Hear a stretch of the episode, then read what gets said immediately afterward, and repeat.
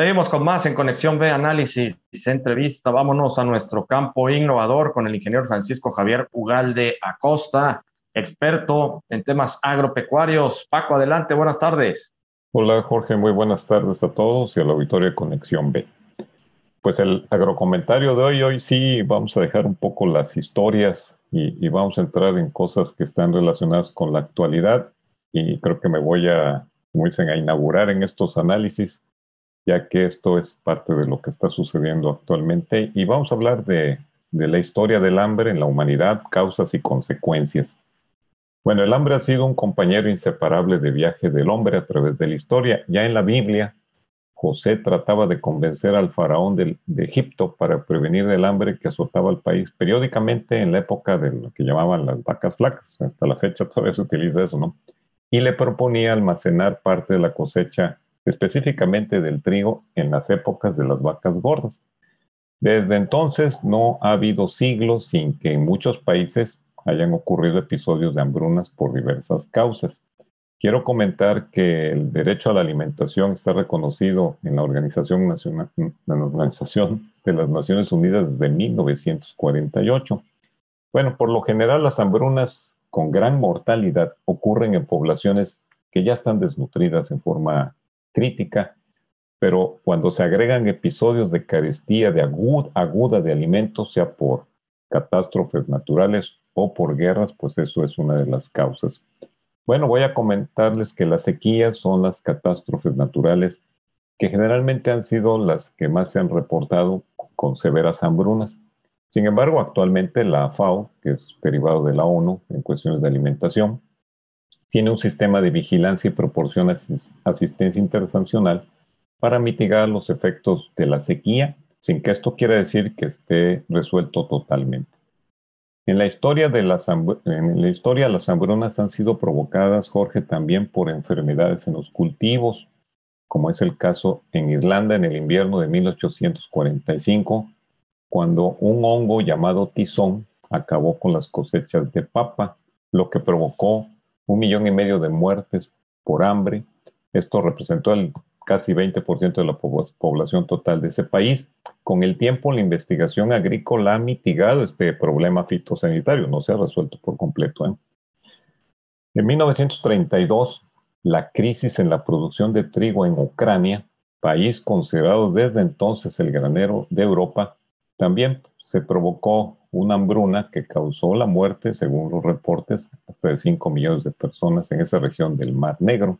Y como ya platicamos la otra vez en la India y Pakistán, en la década de los 60, varios millones de personas desnutridas fallecieron por la falta de arroz y trigo. En China y África han tenido similares padecimientos. En los últimos años, el fenómeno climático del niño ha ocasionado huracanes o tifones o también en forma inversa sequías intensas y eso ha afectado, según los reportes que se tienen, casi 40 millones de personas en cuestiones de falta de alimentación y esto eh, ha sido en más o menos 23 países. Actualmente, de acuerdo a la FAO, la inseguridad alimentaria afecta cerca de 800 millones de personas en el mundo. Llama la atención que hay cuatro países que van abanderando esta situación, que es Yemen, que tiene problemas de, guerra internos, República Democrática del Congo, Afganistán, como ya sabemos, pero también Latinoamérica, Venezuela está considerado dentro de los que su población tiene problemas de seguridad alimentaria. Jorge, junto a las sequías y ciclones por el cambio climático, las guerras causadas por el hombre son las principales causas de hambruna y muerte y aparte de otros factores. Y solamente por dar un dato, durante la Segunda Guerra Mundial hubo hambrunas en los países invadidos y campos de concentración que han mostrado la verdadera cara del hambre por las guerras, Jorge. Oye, qué buenos datos, eh, Paco, y sobre todo reflexivos, ¿no? Aquí, aquí son eh, más eh, temas de reflexión que hay que hacer porque lo vemos distante, pero no, en la historia de la humanidad, como bien lo indicas, se han presentado estas hambrunas. en la actualidad, pues todavía hay, hay países que están en condiciones. Somalia también recuerdo en algún momento, Etiopía en los ochentas, eh, ver estas imágenes desgarradoras de, pues, de niños famélicos eh, rodeados de moscas y con los ojos pues prácticamente fuera de las órbitas y bueno, unas cosas impresionantes y, realmente luego resulta increíble, ¿no? Que, que existan estas hambrunas de cuando pues el hombre ha llegado ya, ya ha conquistado el espacio, bueno, en alguna parte del espacio, y que todavía tengamos este tipo de carencias tan básicas, Paco. Así es, Jorge, sí, se gasta mucho en otras cosas cuando es un asunto de, pues, de invertir en tecnología y probablemente en lugares donde hay estas catástrofes, pues habría que apoyar para que no estuvieran padeciendo esta situación. Y bueno, esto que hice fue un pequeño antecedente porque no quiero pasar de alto. Eh, actualmente se está viendo un conflicto entre Rusia y Ucrania, considerado muy lejos de aquí, pero bueno, voy a hacer un pequeño análisis de lo que está sucediendo allá desde el punto de vista de alimenticio. La región del Mar Negro, como así se llama, es considerado el centro vital del comercio agrícola mundial. Ucrania y Rusia representan el 31% de las exportaciones globales de trigo, el 19% del maíz, el 31% de cebada y el 80% de aceite de girasol. Si estas exportaciones son afectadas, representarán efectos negativos en los países que ya batallan por alimentar a sus poblaciones. México importa 4.9 millones de toneladas de trigo. El 76% proviene de Estados Unidos y el 6% de la región del Mar Negro. Después de estos días que ha habido de conflicto, los mercados mundiales en productos básicos se han alterado. Ucrania es el quinto exportador mundial del trigo. Está en riesgo la cosecha de este año de 33 millones de toneladas de este cereal y 48 millones de toneladas de maíz. De ambos granos, tres cuartas partes son exportadas a diferentes países. Desde la segunda semana de enero al 8 de marzo en Estados Unidos, los precios a futuro del trigo duro han aumentado más de 167 dólares, un incremento del 61%. Pues esto ya te imaginarás lo que puede llegar a causar. De acuerdo al grupo consultor de mercados agrícolas, el precio futuro de maíz amarillo se incrementó en 28% la tonelada de este grano de enero al 8 de marzo de este año.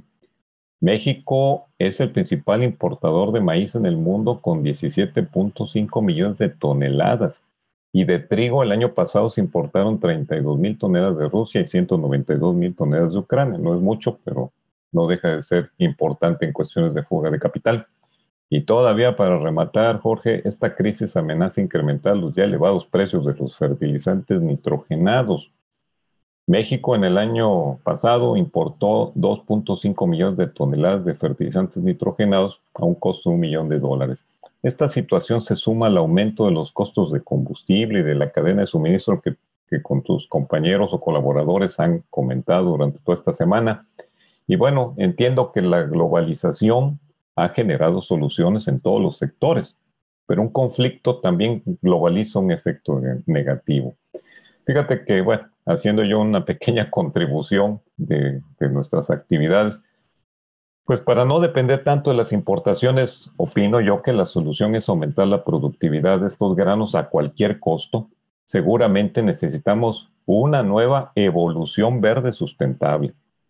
En un próximo, eh, en una próxima entrega de Campo Innovador vamos a compartir un programa piloto que vamos a dirigir con productores comerciales de maíz precisamente para aumentar la productividad y rentabilidad en el temporal 2022 sin que esto quiera decir que no vamos a atender a los pequeños productores. Esto espero que pueda replicarse en otros lugares y bueno, podamos contribuir a esta, a reducir poco a poco estas importaciones, principalmente de maíz. Jorge, tú te has enterado aquí en el programa y también los que nos escuchan de todas estas historias del talento de mujeres y hombres que han contribuido en el ámbito de la alimentación sin distinción de raza o creencias y eso la humanidad no los va a olvidar. Por eso estos conflictos bélicos no solamente son sinónimo de muerte, tristeza y hambre, Jorge.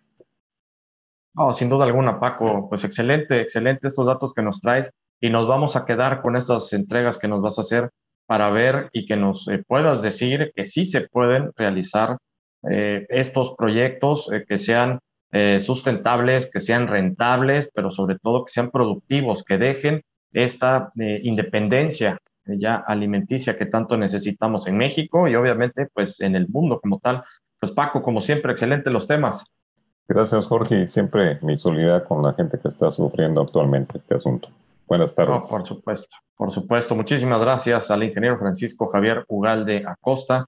Él es experto en temas agropecuarios en nuestro campo innovador. Vámonos al corte, regresamos.